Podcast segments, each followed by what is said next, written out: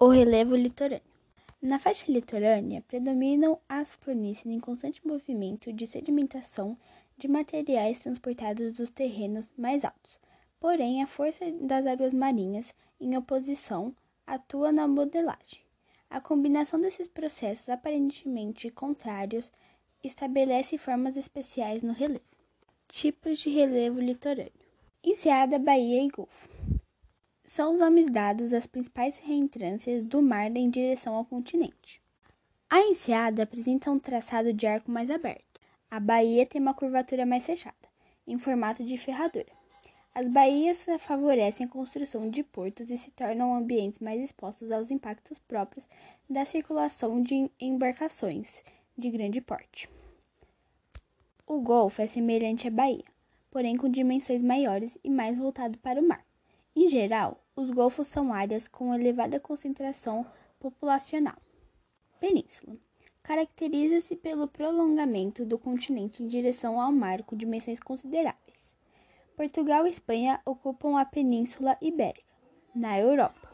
Cabo é uma das formas de avanço continental, mas é muito menor que a península, além de ter a estrutura basicamente rochosa. Pode ser chamado também de ponta ou pontal. Restinga constitui uma faixa de solo arenoso no litoral, formada a partir do movimento de recuo do mar. Ali se desenvolve uma vegetação bem variada, mas também muito exposta à degradação pela ocupação humana.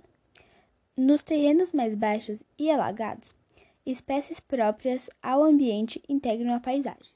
Falésias são paredões rochosos modelados pela abrasão marinha localizados próximo ao continente.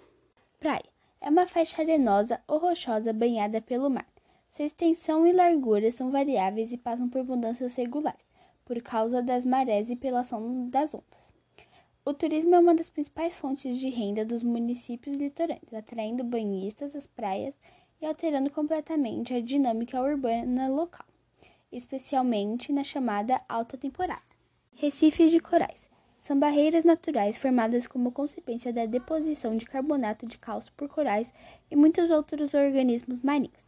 Dentre os tipos de recifes de corais, os mais comuns são recifes em franja, localizados próximo à costa e separados por lagos de pouca profundidade, recifes em barreira, separados por profundas e extensas lagoas, tais, encontrados geralmente em áreas mais profundas e mais afastadas do litoral. Apresentam forma circular acompanhando o formato de uma lagoa. Fiord.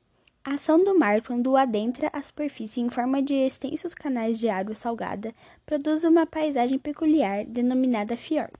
Laguna é um reservatório de água com pouco movimento e pouca profundidade que pode ser alimentado pela água doce dos rios, pela água salgada do mar ou por uma composição salobra. As lagunas são separadas do mar por cordões arenosos, que chegam a ficar submersos quando a maré sobe. O teor de sal limita a biodiversidade. Em geral, as lagunas exercem a função de berçário para algumas espécies. Foz. Na faixa litorânea, muitos rios terminam seus cursos e desaguam no mar. O ponto em que isso ocorre é chamado de foz. Ela pode ser estuário, quando se forma de maneira livre sem obstáculos. Delta quando se divide em canais separados pelo acúmulo de sedimentos. Mista, quando se dá pela composição de ambas as formas, estuário e delta.